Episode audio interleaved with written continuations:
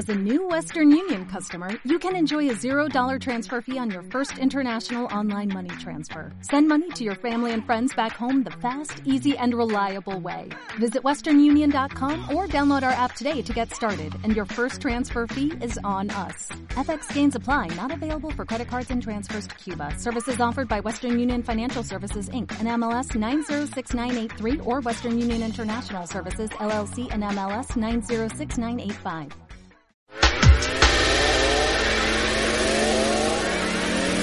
Porque lo que se conoce se quiere y lo que se quiere se cuida. Estero fónico. Las voces del salado. Comenzamos.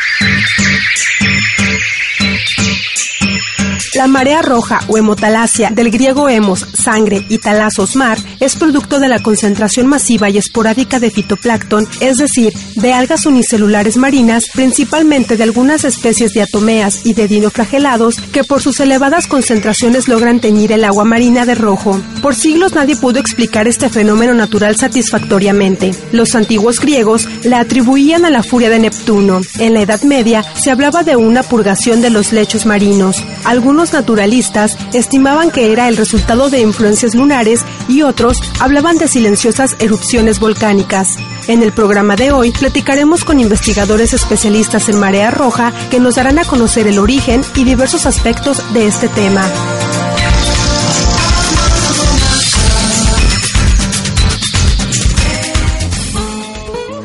Hola, muy buenas tardes. Bienvenidos a Esterofónico, las voces del salado.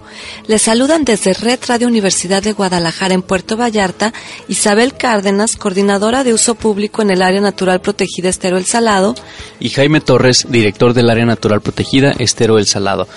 Pues muy buenas tardes. Hoy tenemos un tema bien interesante que ha sido ahora sí que a petición de ustedes que nos han hablado y nos han preguntado mucho acerca de la marea roja. La marea roja que eh, pues ahora sí que estuvo en primera plana por muchos días. Y bueno, para hablar de este interesante tema tenemos aquí hoy a una especialista en marea roja que ya tiene, ha dedicado 25 años de su vida al estudio de las mareas rojas y es la maestra María del Carmen Cortés. Ella es profesora de aquí del Centro Universitario de la Costa, de aquí de la Universidad de Guadalajara.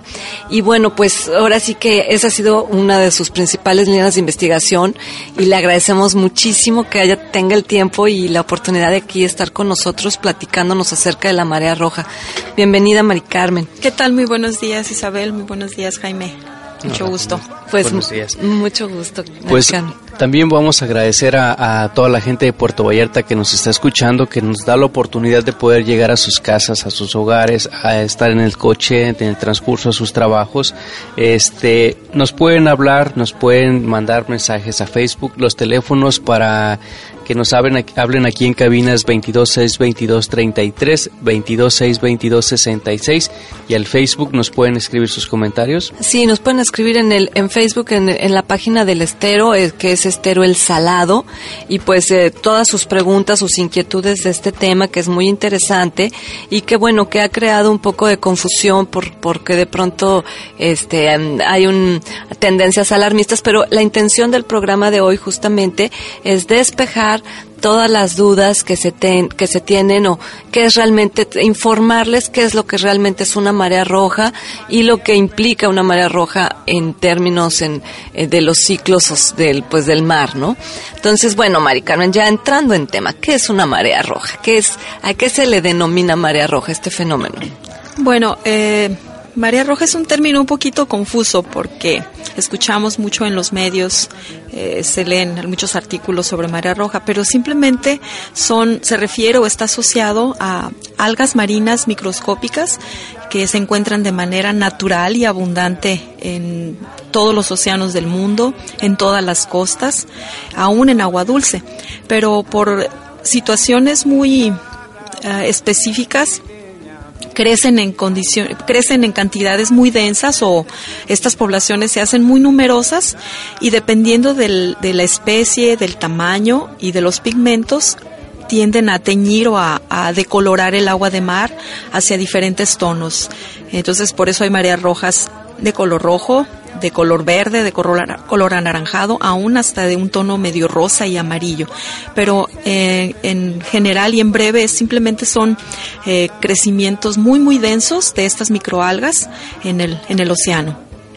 ¿Y a qué se debe, Mari Carmen, a que estas algas, o sea, que de, bueno, por lo que nos dices, siempre están ahí? Sí, pero de pronto se perciben, o sea, se perciben porque llegan, o sea, llegan a ser tantas que se que tiñen el agua, o sea, por por lo que nos estás diciendo, por la concentración de ellas, ¿no? Del crecimiento. Entonces, ¿cómo, cómo es pasa esto? O sea, ¿por qué de pronto, o sea, las, no las percibimos y de pronto, qué situaciones son las que nos, este, producen que est estas algas se reproduzcan a esos niveles de concentración que las podamos observar? Ahora sí que que porque pintaron el mar, ¿no? De algún color. Sí, son muchos los factores que implican que se forme una marea roja. No hay una sola razón concreta. Son es un juego de, diferentes factores en el agua de mar, principalmente la temperatura, las salinidades, los procesos de mezcla, cómo se está mezclando la columna de agua en el océano, la cantidad de luz, la cantidad de nutrientes es muy importante. Entonces, estas algas están, o estas microalgas están presentes en, en el mar, digamos, aquí en Bahía de Banderas, a lo largo de todo el año. Y de repente encuentran las condiciones ideales, como esta última marea roja, que la temperatura fue un factor que permitió que se, eh, se, dis, uh, se disparara. Se, sí, se disparara, exacto, que formara esta marea roja.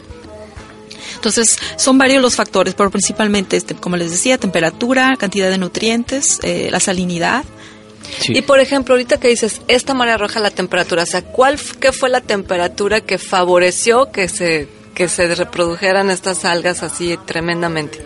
Este evento fue muy particular.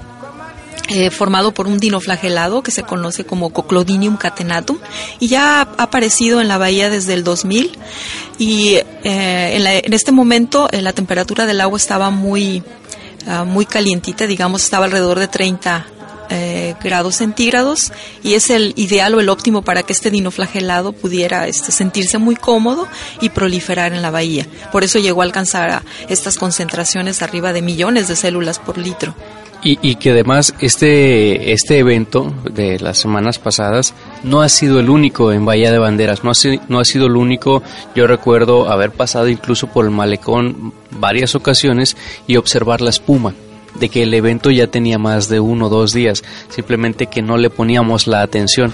Sí, tienes razón. Eh, en Bahía de Banderas, de hecho, desde 1995 se tienen registros de mareas rojas aquí en la localidad. Entonces, eh, y desde el 2000 se ha venido eh, estudiando de una manera más organizada o sistemática, pero son eventos a lo largo del año en Bahía de Banderas. Es más, hemos tenido eh, mareas rojas eh, incoloras que la gente no percibe, sin embargo, ahí están, están las concentraciones. Sí, la, la, presencia de este evento en cualquiera de las playas, ya sea Puerto Vallarta o Bahía de Banderas, o dentro de la misma Bahía de Banderas, ¿podríamos o, de, o, debería considerarse alarmante es la presencia de este fenómeno?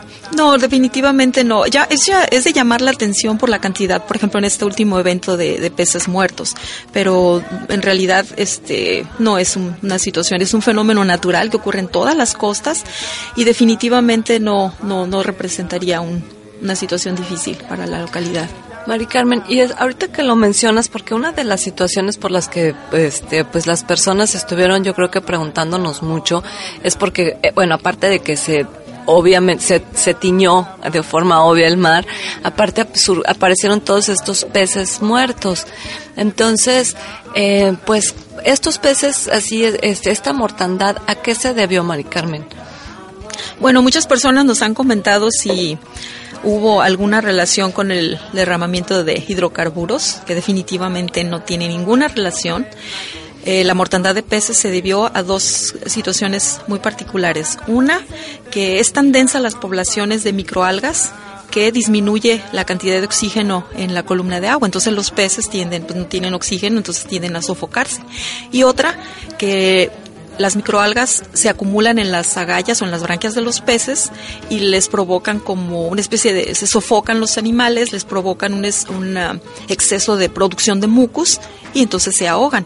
Y por eso también fue tan, tan llamativa, ¿no? Esta mortandad de peces. Claro, entonces digamos que fue la mortandad no es que realmente los peces se intoxicaron, sino que a falta de oxígeno, porque estas algas estaban consumiendo todo el oxígeno. Exacto. Este, pues fue uno de los, una de las razones y otra, pues que se acumularon estas microalgas en las branquias, en las agallas de los peces, que también pues favoreció la mortandad y por eso era así como que en la marina, en todos lados veían peces y pues sí estaba las personas, pues era impresionante de alguna manera, aparte del color y todo el ver tantos peces, pues sí pensaban que estaban este muertos de intoxicación. No, pero sí es recomendable, por ejemplo, a las personas que ven los peces recién muertos que se están ahogando en la superficie del agua, no tomarlos para consumo, sino que no, sí, no tomarlos para. Sí, más es, eh, no es conveniente. No, no es conveniente, no porque estén, estén intoxicados, sino porque la carne se deteriora muy rápido. Por falta de oxígeno. Exacto, entonces no, no es conveniente hacerlo. Muy bien, ya escucharon, señores, la marea roja que se dio en Puerto Vallarta no es ocasionada, no tiene nada que ver con el derrame de hidrocarburos que sucedió en uno de los escurrimientos del estero del Salado. Y bueno, eso es, eso es algo bien importante de aclarar porque eh, debido a que surgieron estos dos fenómenos simultáneamente, hubo mm, pues personas, eh, inclusive medios que asociaron los dos eventos y entonces este pues sí se creó así como un rumor, ya se, hicieron rumores, ¿no? Entonces la intención justamente de este programa pues es de que si ustedes tienen alguna duda, algún comentario de la marea roja, pues tenemos aquí al especialista que ya bueno, así que conoce perfectamente el fenómeno y nos está explicando de a qué se debe este esta mm, situación del crecimiento de, de algas unicelulares que, se reprodujeron a unos niveles tremendos que nos que, pues que crearon una marea roja, ¿no? Sí. Para el consumo de, de, mariscos, bueno, yo, yo tengo una eh, por mi formación y porque me crecí cerca de la playa para mí era muy común ver este fenómeno, este, era muy común comer mariscos, era muy común comer peces, incluso ir a sacarlos yo mismo, eh, y yo sabía que cuando había marea roja, debía dejarles un periodo de tiempo para que los animales filtradores asimilaran esos eh, eh, los las algas que habían consumido no yo sabía que no podía alimentarme de esos animales de cierto tiempo. Este representa un riesgo para nosotros en la salud de las personas consumir alimentos eh, cuando se presenta este, este fenómeno? Pues eso tendría que ver eh, qué especie es la que la provoca, ¿no? Por ejemplo, hay, hay dinoflagelados que definitivamente sí son tóxicos, producen una ficotoxina bastante severa. Entonces, en el caso de los eh, organismos filtradores, suelen acumular en el tejido entonces sí pudiera causar, pero en nuestra área definitivamente no, porque no, no sé, hay un, no, se tiene un consumo, ¿no? Sí. Este, Mari Carmen, o sea, organismos filtradores son, digamos que para que los personas, los ostiones, mejillones, los ostiones, las almejas, las almejas ajá, porque ellos al filtrar el agua eh, retienen también estos, estos microorganismos en su sistema digestivo. Y digamos, los van acumulando. Exacto, los van acumulando. Entonces... y al eh, acumularlos, y si fuera un organismo que produce toxina, si una persona va y se come un rico y delicioso eh, cóctel de ostiones, pudiera en un momento dado sufrir algún problema de intoxicación. Pero no con las especies que están presentes en Bahía de No, definitivamente no. Eso ha ocurrido en otras, en otras áreas del mundo, donde sí tienen problemas bastante severos con, con las mareas rojas. Sí, y además que, bueno, para eso ustedes tienen todo un equipo de trabajo, un sistema de trabajo que ya tiene más de 12 años eh, realizando monitoreos y cuando se presenta un evento inmediatamente ustedes identifican la especie de la que se trata. Es por eso que eh, bueno, ya tienen bastantes conocimientos de los organismos que se presentan en la Bahía de Banderas y, seguramente pues estamos hablando de que no son animales tóxicos como ya lo dices me comentas y pero aún así siempre se emiten recomendaciones preventivas no nos podrías hablar de algunas de ellas bueno eh, para nosotros es una bendición trabajar con este grupo de, de microalgas y en el Centro Universitario de la Costa existe un programa de monitoreo de mareas rojas que se implementó en el año 2000 y esto está vigente hasta la fecha y año con año se están haciendo este algunos ajustes y y, sí, simplemente ajustes. Y hasta el momento hemos podido determinar 24 especies que forman las mareas rojas y es una lista que nunca va a acabar, ¿no? Entonces, eh, para mí es muy importante que la comunidad sepa que existe este programa de monitoreo que semanalmente se están tomando muestras y que además todos estos resultados este, se discuten, se comparten con el Comité Intersectorial de Mareas Rojas para tomar las medidas prudentes y pertinentes. Mari Carmen, realmente sí es muy importante que nos platiques, o sea, esto que nos estás diciendo del, del, del comité y de cómo están trabajando. Nos vamos a ir un corte y queremos que realmente nos platiques esto porque yo creo que la sociedad muchas veces no sabe todos estos estudios y todos estos comités de trabajo que están sucediendo aquí en nuestra bahía. Entonces regresamos después del corte para que nos platiques a detalle cómo funciona el comité de Marea Roja.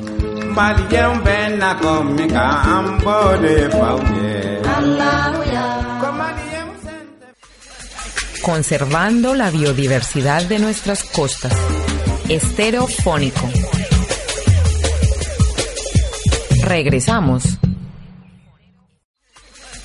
Conservando la biodiversidad de nuestras costas. Estereofónico. Regresamos. Estereofónico. Las voces del pueblo. Isidro Velardo. Isidro, eh, ¿sabes qué es una marea roja? No, creo que es cuando se producen unas condiciones de, del mar, ¿no? Y que empiezan a fenómenos así meteorológicos. ¿Crees que es perjudicial para las personas, para los humanos? Eh, sí, he escuchado que sí. Edgar. ¿Sabes qué es una marea, marea roja? Tengo la idea. Uh, son un fenómeno que afecta a los, a los peces y causando la muerte. ¿Sabes si es perjudicial para los humanos? Sí, si les causa la muerte a ellos y nos tiene que hacer algún daño a nosotros. Ah, Marce. ¿Sabes qué es una marea roja?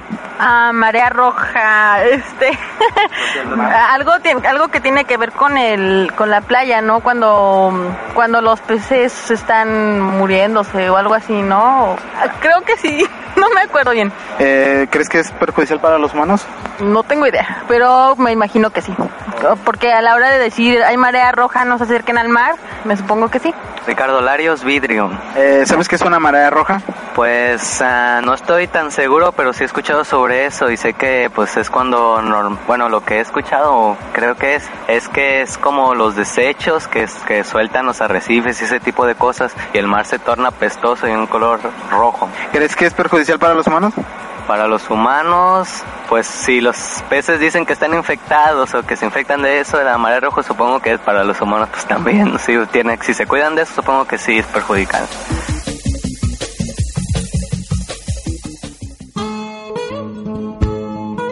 Pues estamos de regreso aquí en Esterofónico, las voces del salado. Ya escuchamos lo que las personas opinan de la marea roja y bueno, pues ya aquí con nuestra especialista invitada que agradecemos muchísimo su presencia porque pues realmente es una persona bien ocupada aquí en el Centro Universitario de la Costa, la maestra María del Carmen Cortés está platicándonos eh, acerca de la marea roja, en qué consiste, cuáles son las condiciones que favorecen que se haya dado, que se den estos fenómenos. Y bueno, antes del corte ya, habían, ya nos estaba platicando acerca del comité que eh, existe en Puerto ba en bueno es en Bahía de Banderas es en Bahía de Banderas es en Bahía de Banderas de eh, Marea Roja. Entonces Maricarmen por favor nos puedes platicar este bien bien cómo está trabajando este comité cuánto o sea todos los detalles que ya nos estabas dando previamente pero un poco más explicado para que las personas conozcan su trabajo Sí, o sea, nosotros como universidad formamos parte de este grupo del que les comentaba de, del Comité Intersectorial de Mareas Rojas. Y también existen algunos algunas personas colaboran con nosotros de la parte del estado de, de, Nayarit. Y tenemos representantes de la Armada de México, la Secretaría de Salud, de hecho ellos son los voceros oficiales de este comité, nosotros como Centro Universitario de la Costa. Y la Secretaría de Turismo, Protección Civil, el Ayuntamiento y otras eh, representantes por ahí. Entonces trabajamos para principalmente identificar y actualizar todas las, las especies que aparecen en la bahía determinar los eventos, eh, la cobertura en la bahía, la duración, la frecuencia, las especies que han sido afectadas y la, las diferentes especies de peces, por ejemplo, y principalmente pues para proteger la salud, ¿no? Y las actividades recreacionales en la bahía. Pues es realmente, o sea, se, lo has dicho así bien o sea, resumido, pero es un tremendo trabajo lo que han estado realizando ustedes todos estos años, porque pues justamente juntar toda la información, procesarla y, y de alguna manera, este, pues como mencionaste antes, poder tomar decisiones de para, para pues ahora sí que para el manejo de las contingencias como la que acaba de suceder, ¿no? Están ustedes eh, supervisando la seguridad de todos los vallartenses y de todas las gentes, todos los visitantes que vienen a Puerto Vallarta, ¿no? Este, ¿cuál es el procedimiento, cuál es el proceso para la toma de muestras ¿Qué, o qué hace el comité cuando se presenta esta contingencia? Bueno, nos avisan y principalmente lo que nosotros hacemos es tomamos una muestra de agua eh, de las zonas o de los parches más densos, la fijamos con un fijador muy común a base de yodo y de vinagre, podríamos decirle. Y entonces vamos al laboratorio, identificamos la especie, la cuantificamos y podemos... te voy a interrumpir un poquito. Para cuando dices la fijamos en el frasco, es, es como ponerle un conservador para que no se degraden. Sí, disculpen. Es ponerles un, un fijador, un conservador para que no se deteriore la muestra y poder nosotros... Para que las células las observar. sí, que no se deshagan, podríamos decir. Y una vez en el microscopio, bueno, contamos la, muestra, qué tan abundante es, porque como les explicaba, hay algunas que sobrepasan los eh, millones de células por litro que es cuando se ven los parches más, más densos. Y una vez se emite un boletín a la Secretaría de Salud y ya se determina qué especie es, en qué concentraciones, la cobertura, la fecha de inicio y principalmente pues determinar si es tóxica o no es tóxica. Muy bien. Qué interesante, Mari Carmen. Y por lo que nos dices, o sea, nos, nos has estado platicando, bueno, ustedes además, o sea, no solamente toman muestras durante los, los pues los eh, procesos de marea roja cuando se, es obvia la marea roja. O sea tú nos estás platicando antes de entrar al programa que ustedes ahora sí que religiosamente o sea sin fallo toman sus muestras para para llevar un monitoreo de digamos de la cantidad de algas, de microalgas presentes y, bueno, cantidad y, también cuáles son, ¿no? Identificación de las algas presentes en la bahía. Sí, como les decía, eh, hay eventos que están presentes en la bahía, pero son incoloros, entonces eh, la gente no se da cuenta, sin embargo, podemos registrar estas especies. Y una de las bendiciones más grandes de este proyecto es que nos permite no solamente tomar muestras o colectar en la bahía, sino que también nos ha permitido desplazarnos a otras áreas, como Guayabitos, como el área de San y hasta el Parque Nacional de Isla Isabel. Entonces es un... Es un... pues es un área bastante grande de, monitoreo que, ustedes tienen y, que sobre todo que es un trabajo que es, es muy valioso por lo que ya platicamos anteriormente. Es un trabajo que ha sido constante, al menos desde hace 12 años aquí en la Bahía de Banderas y que todos los todos los meses o todo bueno yo entiendo que todos los meses pero tú me estás diciendo todas las semanas, todas las semanas se tienen datos nuevos que se están integrando al conocimiento de las aguas de la Bahía de Banderas. Muy bien, este, bueno, gente de Puerto Vallarta ya lo están escuchando aquí de, de la voz de especialistas del Centro Universitario de la Costa. Ellos están resguardando nuestra seguridad para nosotros como balnearios o como gente que nos gusta ir a bañarnos a, la, a las playas en la bahía. Eh, no se alarmen cuando vean este, este tipo de eventos, no hay que creer todo lo que se nos dice, ellos son los técnicos, ellos son los especialistas y cuando realmente haya una amenaza, seguramente lo harán saber a través de los voceros este, y los medios correspondientes. A mí me gustaría comentarles eh, que uno de los objetivos más importantes de este programa de monitoreo es precisamente darle difusión y dar a conocer el tipo de trabajo que nosotros realizamos para que la comunidad esté enterada y no caiga en un estado de alarma, ¿no? Entonces, no, súper importante. Y, también que las personas, como lo decía Jaime, en un momento dado usar el sentido común. Hay personas que son muy sensibles de su piel, entonces si ven un parche que esté muy denso o maloliente, no se arriesguen, no se metan a nadar, pueden disfrutar de la playa sin necesidad de bañarse en las zonas más, más densas. Por ahí sí pueden buscar en internet una marea roja que ocurrió en el 2011, en septiembre, en San Diego. Pueden ver este, unas un, video genial, cómo la gente disfruta de una marea roja, este, principalmente en la noche, ¿no? Porque se ve cómo rompen las olas con una bioluminiscencia fabulosa. Entonces la gente puede disfrutar de, las playas aún en eventos de marea roja. Sí, es muy importante esto de que sí, o sea, que las personas conozcan que sí existe este y que en un momento dado, si ustedes determinaran que hay una especie tóxica, lo se, daría a conocer. Entonces, el, el asunto es que la marea roja de aquí de Bahía de Banderas, eh, la especie que ya nos platicaba Mari Carmen, que es un dinoflagelado, ¿cómo nos contaste que se llama? Coclodinium catenatum. Bueno, este, este organismo Coclodinium, este, Bien. catenatum, Catenatum. catenatum, bueno, no es tóxico y bueno, es, Es ictiotóxico, o sea, es tóxico para los peces.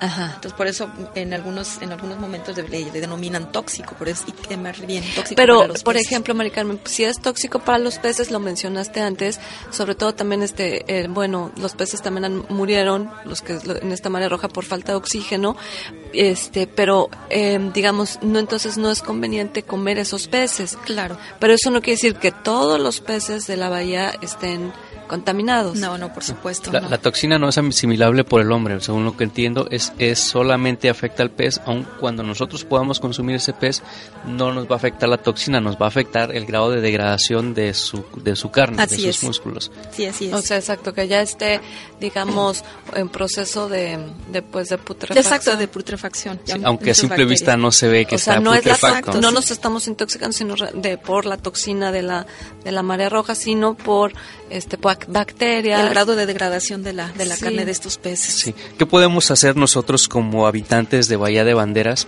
Este, hay, ¿Existe algún teléfono donde podamos notificar algún evento de marea roja?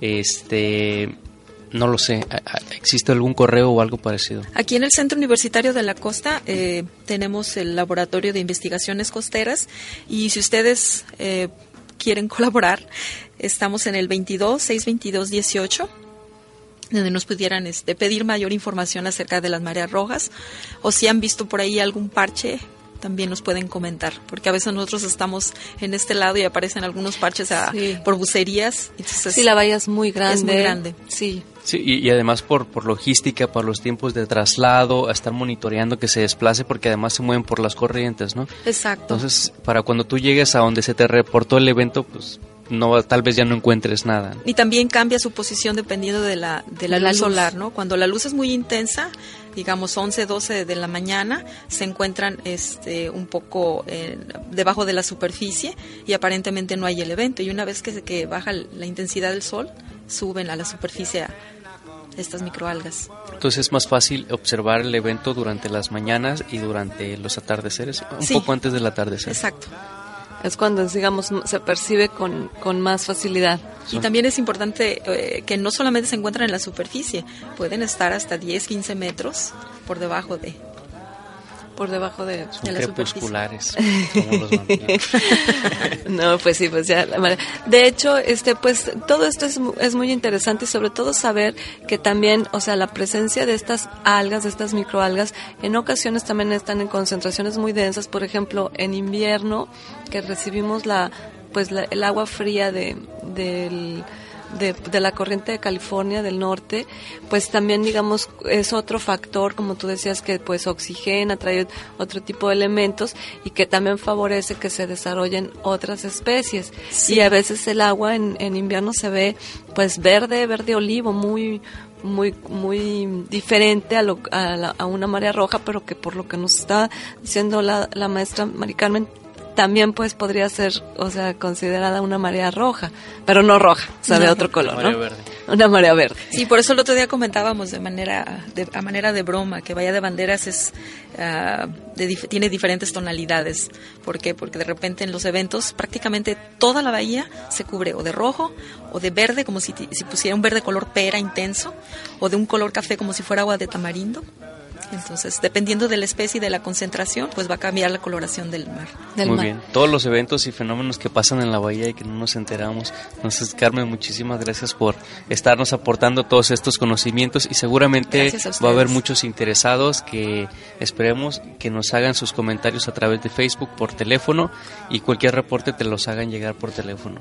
Pues muy bien, vamos a, a seguir platicando de la marea roja después del corte.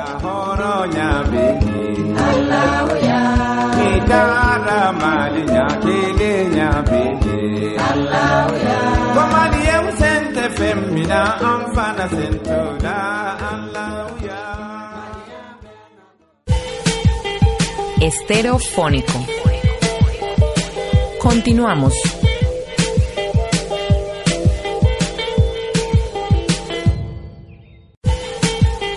Estereofónico. Continuamos.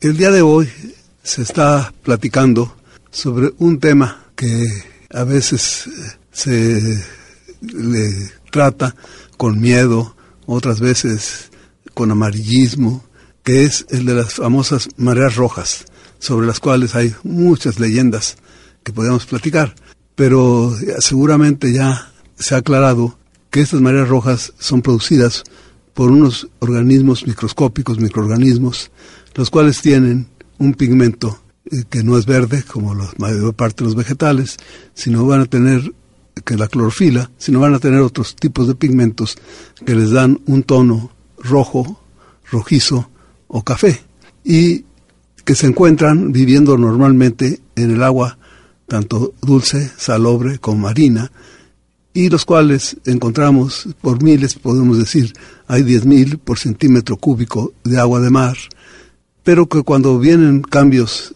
en el ambiente donde viven, en el agua de mar donde viven, como por ejemplo en la llegada de la época de lluvias, cuando baja los ríos y van a desembocar sus aguas al mar, pues vienen una serie de nutrientes que hacen que estos organismos se vayan a multiplicar y a veces en lugar de 10.000 encontramos 1 a 10 millones y claro, el agua con nada más 10.000 se veía transparente azul, pero cuando ya hay 10 millones, pues se va a ver de color rojizo, de color mm, pardo, eh, y, o bien se va a ver lechosa.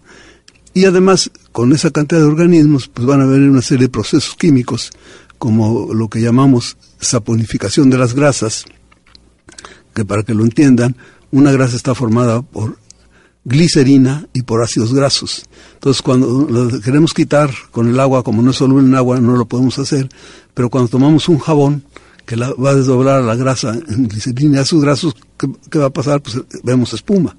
Entonces, por eso a veces también, al haber esa cantidad de organismos, el mar se ve como con espuma o como lechoso por esa saponificación de las grasas. Hay algunos de esos microorganismos, como ya se los han explicado o bien se los van a explicar en este programa, que son tóxicos. Y eso sí, pues pueden causar directamente intoxicación en peces, en, moluscos, osteón, aulón, etcétera, o en la especie humana misma puede dar alguna intoxicación. Entonces, vamos a, a ver que eh, estas mareas rojas a veces no son tóxicas y lo único que producen es la espuma, pero a la gente pues, le da repugnancia porque no conoce ver esta espuma y se sale, ¿no? Cuando pues, esta espuma es glicerina, ¿no? Que te la podías untar y no tendrías que ir a comprar cremas a, los lugares donde venden cremas para nuestra piel. Pero entonces, estas mareas rojas, generalmente lo que hacen con los peces, más que intoxicarlos, es bloquearles sus branquias. Las branquias son eh, las que están a los lados de la cabeza del pez, se bloquean y entonces el pez muere de la asfixia. Y claro, si ese pez nos los dan descompuesto, pues nos va a hacer también daño a nosotros. ¿no? Pero eh, a veces eh, es mucho el avarillismo que hacen y, y, asustan a la gente. Yo, por ejemplo, he escuchado cuando vemos marea roja aquí en nuestras playas de Vallarta y de Nueva Vallarta, que dicen, no hay que comer nada del mar, cuando pues, la mayor parte de los productos que se comen tanto en Vallarta como en Vallarta, los traen de otros estados, ¿no? Entonces es un puro amarillismo para asustar a la gente, ¿no? Hay que andar con cuidado con esto, sí, hay que tener eh, respeto, pero no es realmente una cosa que nos debe andar asustando. Y sobre todo, si podemos tener programas como el de hoy, que informe a la gente, pues va a ver la gente que, que no es tan malo como dicen. Y hay que subrayar que el Golfo de California, o Mar Bermejo, recibe este nombre por el color de sus aguas, que son medio rojizas por la cantidad de eh, desembocaduras que tenemos en todas las lagunas litorales, vénganse del sur de Sonora hasta Guatemala, casi todo el país va a tener lagunas litorales, esteros, eh, desembocaduras de ríos. Entonces, el mar de Cortés, que eh, eh, mal llamado mar de Cortés, yo no acepto que le llamen mar de Cortés, eh, yo creo que no le podemos dar el nombre de nuestro mar propio, porque es mar propio por ley de México, eh, al nombre de un conquistador que destruyó tanto de la cultura mexicana. Entonces yo por eso creo que hay que llamarle Golfo de California o Mar Bermejo, que es este color tan bonito que tienen sus aguas. Yo espero que se hayan aclarado muchas dudas y creo que eh, debemos conocer e informar a la gente para que sepan qué es lo que está pasando en nuestras aguas. Muchas gracias. Pues estamos aquí de regreso en Esterofónico, Las Voces del Salado. Acabamos de escuchar el comentario editorial del doctor Juan Luis Cifuentes Lemos. Le agradecemos muchísimo al doctor, como siempre, su aportación a este programa y su, su conocimiento, que es muy, muy generoso en compartirlo. Y bueno, aquí en cabina estamos hoy con la maestra María del Carmen Cortés, especialista en marea roja. Y bueno, hemos tenido realmente una charla muy interesante, Mari Carmen, muchos, muchos datos muy importantes para, para saber bien de qué consiste este fenómeno. Y bueno, pues ya hemos platicado de, pues las condiciones que son favorables y cómo se da y, y muchos aspectos del comité que en el que estás trabajando, en el que has trabajado desde que, desde que empezaron a estudiar ya formalmente aquí la marea roja y, y que se hace por, para los que no han escuchado, todas las semanas se toman muestras de agua para conocer la población de microalgas presentes en la Bahía de Banderas y este bueno eh, de de estas microalgas pues cuál es la función Mari Carmen o sea dentro de del por así de su función dentro de la vida en el mar. Sí, es, es muy curioso porque dentro de esta sociedad ur- urbanizada de alta tecnología y de celulares increíbles, de repente no nos damos cuenta de que existe este universo no invisible y que tiene un papel importantísimo en, eh, principalmente en los océanos. Bueno, ellos están, eh, pues son sirven de alimento a una gran cantidad de organismos marinos, son por eso se les llama productores primarios o la base de las cadenas alimenticias y también son importantes productores de oxígeno. Pero lo que más es importante resaltar es eso, que son alimentos de, de una gran cantidad de, de larvas de peces, de moluscos, de crustáceos. Entonces sí tienen una función eh, importantísima dentro del ecosistema marino, aunque en algunas ocasiones, como lo estamos comentando, provocan o generan estas mareas rojas. Pero digamos que son este en hablando de las cadenas de alimentación de los primeros eslabones Exactamente, es el primer, el, primer eslabón de las cadenas alimenticias. Entonces, es, la presencia de marea roja eh, no es mala en, cierta manera, sino se salió de control su reproducción simplemente, este, pero es alimento para los peces. Exactamente, sí, se, eh, se puede decir que es, uh, es dañina cuando crece en cantidades muy, muy densas y bajan la, la concentración de oxígeno. Sí, pero, pero esta, esta gran prol- proliferación o gran concentración de células o algas microscópicas no es permanente. Dura, ¿cuánto puede durar un evento? ¿Tres, cuatro días máximo? No lo Sí, sé. normalmente dura una semana, aunque ha habido eventos en la bahía como en el 2000 que duró hasta seis meses, pero es intermitente. Pero normalmente es, o a veces en solo un día, pero una semana, diez días en promedio. digamos que realmente no es predecible, ¿verdad, Mari Carmen? No. O sea, por ejemplo, tú en alguna, ya con toda la experiencia que tienen, puedes decir, ah, pues es muy posible que se, que se pueda dar en este momento porque tú puedes percibir condiciones favorables, pero realmente no puedes predecir que realmente vaya a pasar. No, lo que pasa, lo que sucede es que nosotros, eh, eh, gracias a Dios, hemos podido monitorear desde el 94, 95. Entonces ya conocemos la variación interanual de muchas especies de aquí de, de la bahía, particularmente cinco de ellas. Entonces sabemos que en invierno y primavera, que las condiciones son diferentes a las que tenemos en, en verano y otoño, que el agua es mucho más, este, Calientita. más, más calientita y entonces son diferentes las especies que, que se presentan, las que forman las mareas rojas. Entonces ustedes ya saben más o menos en qué tiempos se va a presentar o se puede presentar una posible contingencia. Exacto, más o menos, por ejemplo, en, en diciembre y enero ya sabemos que nos visita el único ciliado que produce mareas rojas, que se llama Mesodinium rubrum, y dura más o menos eh, 15 días, un mes cuando, cuando mucho, y ya se desaparece. Pero principalmente eh, su presencia está favorecida por una temperatura mucho más fría del agua de mar. Sí, y estos eventos suceden y nosotros como habitantes de Bahía de Bandera ni nos enteramos nunca de qué pasa, ¿no? Pero están ahí los registros. siempre, siempre estas algas microscópicas están en el agua en menores cantidades, en proporciones adecuadas y son alimento disponible para peces y otros organismos. Es eh, exacto, excelente que lo que lo Entonces, cuando pasa esta sobre reproducción de estos organismos es cuando consumen el oxígeno presente dentro de esa mancha flotante que está en el agua y los pocos peces que desafortunadamente se encuentran dentro de la mancha no encuentran oxígeno para sobrevivir. Y es por eso que salen flotando los pobrecitos, ¿no? Entonces, eh, otra vez repito nuevamente, no se, no se debe este evento que sucedió en la Marina de Puerto Vallarta en Los Peines, que fueron, no sé, dicen que fueron toneladas de, de, peces muertos que recogieron ocasionados por la falta de oxígeno de la marea roja dentro de los peines no fue ocasionado por el derrame de hidrocarburo en uno de los escurrimientos que llega al estero del Salado.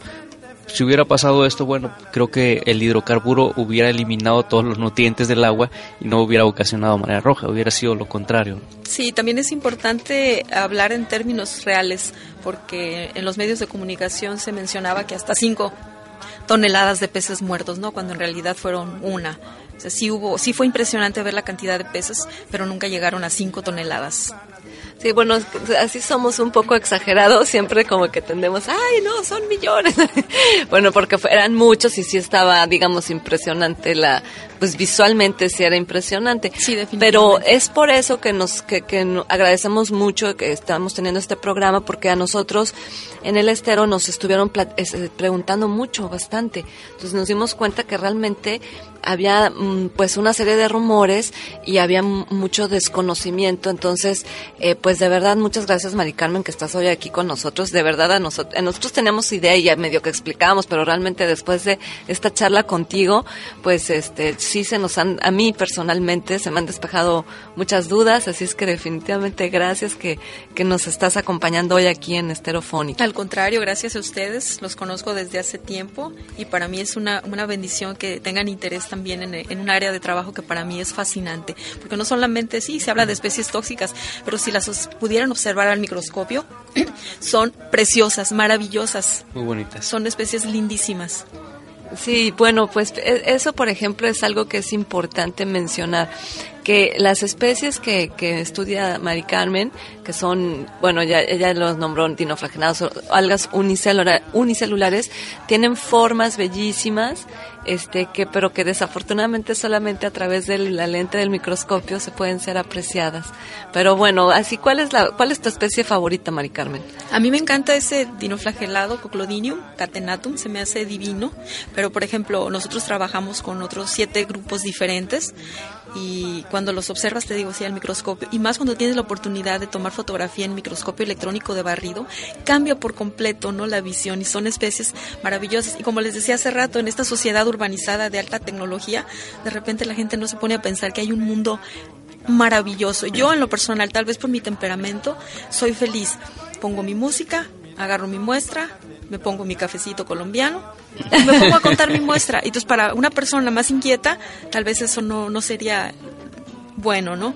Para mí, para mi temperamento, es una bendición poder trabajar en esto. Fíjate que yo era muy inquieto, sigo siendo muy inquieto. Este, no se puede estar sentado, Carmen. Pero me gusta, me gustó mucho, este, yo no tuve la oportunidad tanto, pero en las, en las materias que tuve eh, fue de oceanografía física, biológica, tuve la oportunidad de tomar muestras de, este, de marea roja y verlas al microscopio y la verdad es que las figuras, las formas que tienen son indescriptibles, son muy bonitas, muy muy muy este incluso creo que son complicadas de describirlas. Este son Sí, son, hermosos los animalitos. y ¿eh? aprovechando este el comentario, quisiera platicarles que nosotros publicamos en, eh, el departamento una guía de florecimientos microalgales en donde se resumen eh, prácticamente 11 años de nuestros estudios. Lo pueden encontrar aquí en el Centro Universitario de la Costa y es, un, es una guía, es un catálogo donde nos muestra todas las actividades que hemos realizado en, en este tiempo. Qué maravilloso, este Mari Carmen, mira, nos están avisando, debemos irnos a un corte, y pero ahorita nos platicas y nos das muy bien la información para los que quieran, estén interesados en adquirir este esta guía que estás haciendo nos menciona ahorita. Nos regresamos después del corte.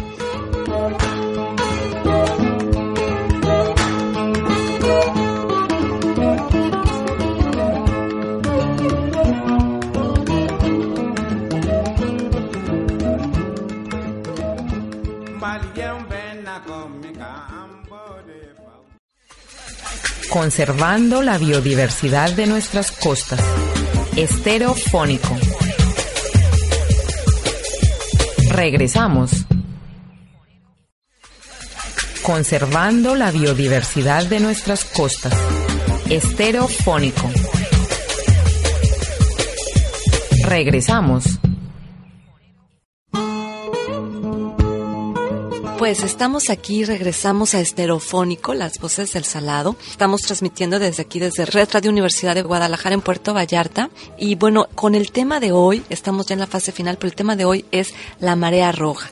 Hemos tenido la presencia de Mari Carmen Cortés. Muchísimas gracias, Mari Carmen. Nos ha platicado, hemos tenido una charla muy interesante de lo que la, la marea roja, en fin, de muchos aspectos muy importantes. Y antes de irnos del corte, Mari Carmen nos estaba platicando que es todo su trabajo que han hecho aquí este, en el Centro Universitario de la Costa, está plasmado en una guía de florecimientos microalgales, entonces lo que son los causantes de la marea roja. Entonces, Mari Carmen, nos platícanos un poco de esta guía que, que ustedes este, eh, hicieron, pues que hicieron ya el favor de imprimir para el conocimiento de toda la sociedad. Bueno, quisiera mencionar que también colaboran en esta guía eh, el doctor Roberto Cortés Altamirano del, del, Instituto de Ciencias del Mar y Tecnología, perdón, y, Limnología de la UNAM en Mazatlán, el doctor Amílcar Cupul Magaña de este centro universitario, el teniente de corbeta Luis Vidal Rodríguez Nava y el doctor Fer Fernando Vega Villasante. Y esta guía de florecimientos microalgales es muy interesante porque nos permite eh, mostrarles la base de datos con la que contamos y en realidad es la más completa que existe para las costas de Jalisco. Y principalmente pues poder este fortalecer todas las actividades científicas y poderle dar difusión. Es una es una guía que, no, que es para todo todo tipo de, de personas. Para aún, todo público. para todo público aún lo que no eh, los que no estén familiarizados con el tema de las mareas rojas. Mari Carmen y este libro este pues me imagino que la edición es muy limitada no este no no lo pueden conseguir pueden venir aquí al centro universitario de la costa a, a qué digamos a, a, quién se tendrían que dirigir porque yo sé que tú no tú no tienes tu changarro de libros tú haces, o sea lo vende el, el, es un es un libro que lo produjo este que lo es de aquí del centro universitario de la costa sí es de aquí de la universidad y creo que eh, se pueden dirigir con René, René. de extensión Ah, muy Ahorita bien. No recuerdo su, su apellido. Ibáñez, René ah, Ibáñez. Exacto, René René Ibáñez. Ibáñez y que ellos puedan facilitar. La información para que ustedes puedan adquirir en caso que estén interesados esta guía que de, antes de irnos a corte también platicó que aquí Jaime y Mari Carmen y las las formas bellísimas que tienen estas microalgas que pues bueno si no tienes un microscopio no lo puedes apreciar pero que en este libro en esta guía eh, vienen fotografías muy hermosas de ahora sí que las microalgas que habitan en la bahía de Banderas. Sí, particularmente porque como les decía estamos hablando de, de ocho grupos diferentes, no solamente dinoflagelados, también incluye diatomeas, bueno, otros grupos de microalgas. Entonces, pues eh, los que estén interesados, pues sí, amigos, van a tener que, que, comunicarse aquí al centro universitario para preguntar, eh, pues, con quién lo pudieran adquirir y este, y pues para que para su conocimiento y por si están interesados, porque realmente el tema es fascinante. Sí, es muy bueno, es muy interesante el libro, tiene el nombre de la especie, una imágenes de la especie, eh, de qué otro, de qué otra manera se le puede conocer a la especie, el sinónimo, la descripción, el tamaño, eh, tiempo o el espora de residencia, la toxicidad, si es tóxico o no, a quienes afecta, a quienes no, tipo de manchas, invasoras, generalidades, distribución. Entonces, alumnos de la carrera de biología, muchachos, del, ITMAR, de aquí del Centro Universitario de la Costa, es un excelente ejemplar que les puede servir mucho durante su carrera.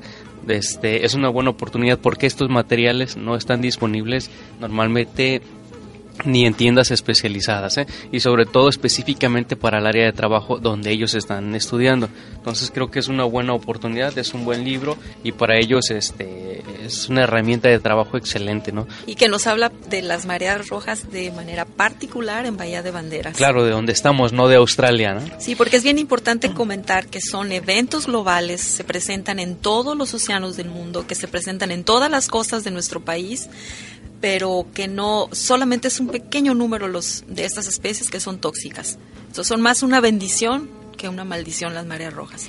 Eh, sí, Mari Carmen, eh, y justamente es, todo esto que mencionas es muy real y digamos, lo mencionaste que no todas son tóxicas, que algunas algas pueden este, generar toxinas y que estas situaciones de envenenamiento que han sucedido han sido en otras, en otras regiones del mundo.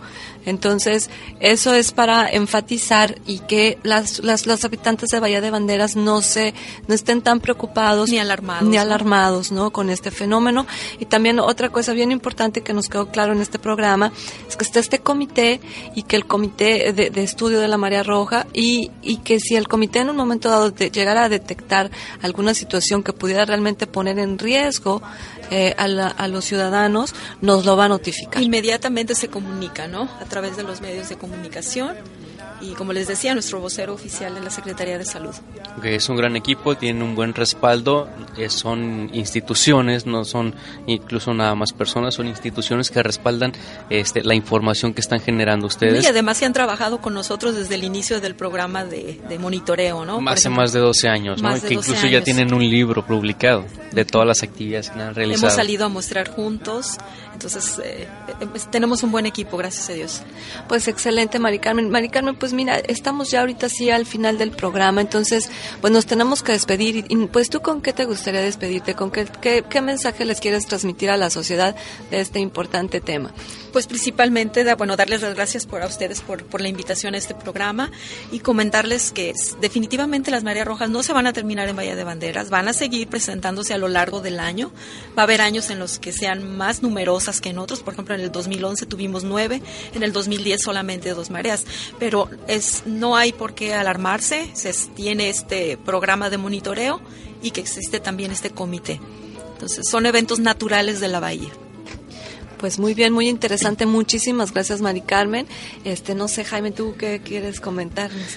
Eh, bueno, pues eh, con respecto al estero del Salado, eh, tenemos el programa de Aventúrate. hay que llamar para hacer las visitas. Tiene una duración de dos horas.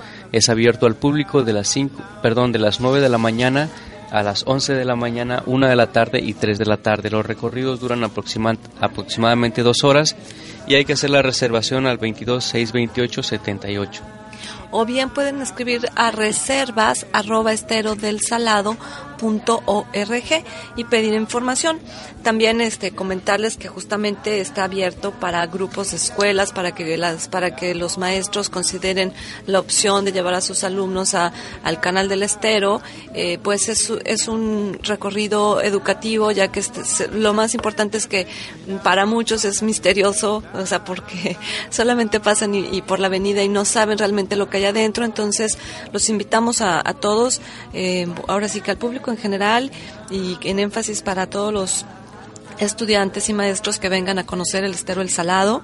Y bueno, pues yo quiero decirles también que pues ya este, tenemos un año con este programa esterofónico, cumplimos este, eh, ahora sí que ahora el 7 de noviembre, un año, pues les agradecemos a todos ustedes que nos escuchan y que nos han permitido, como siempre dice Jaime, entrar a sus casas, a sus, a sus, a sus vidas y contarles un poquito de lo que se hace en el Estero del Salado y de temas de investigación, eh, pues ahora sí que también se realizan aquí en la Bahía de Banderas.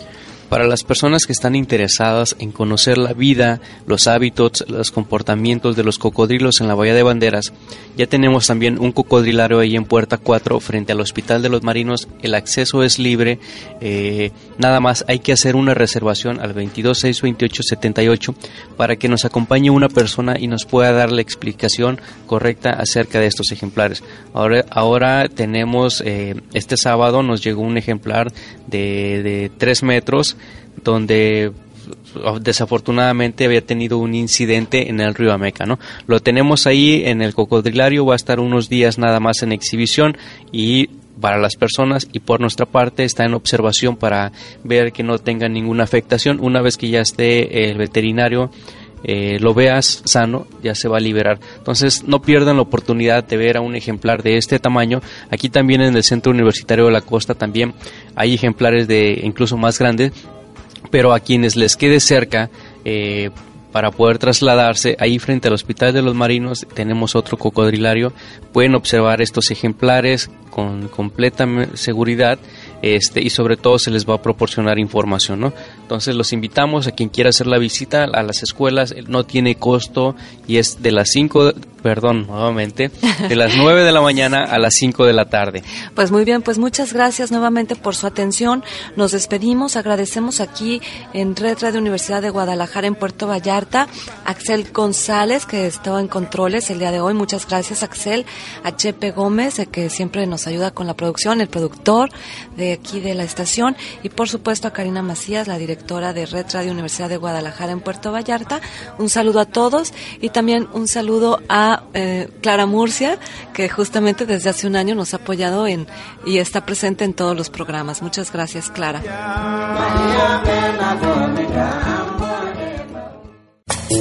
Conservando la biodiversidad de nuestras costas. Esterofónico. Las voces del salado. Hasta la próxima.